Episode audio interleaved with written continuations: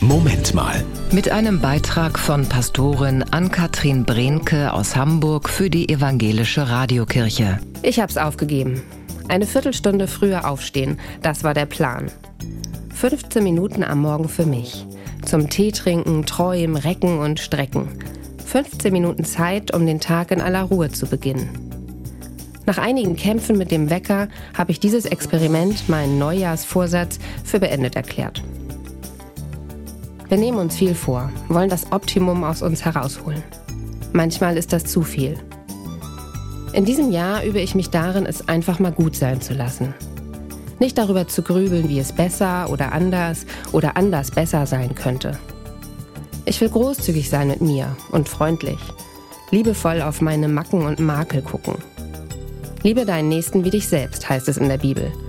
Der zweite Teil dieses Liebesgebots, das wie dich selbst, fällt gern mal hinten runter. Die christliche Tradition hat die Nächstenliebe nach vorn gerückt. Dagegen habe ich nichts. Aber manchmal ist es gut, bei sich selbst anzufangen. Barmherzig zu sein mit dem eigenen Tun und Lassen.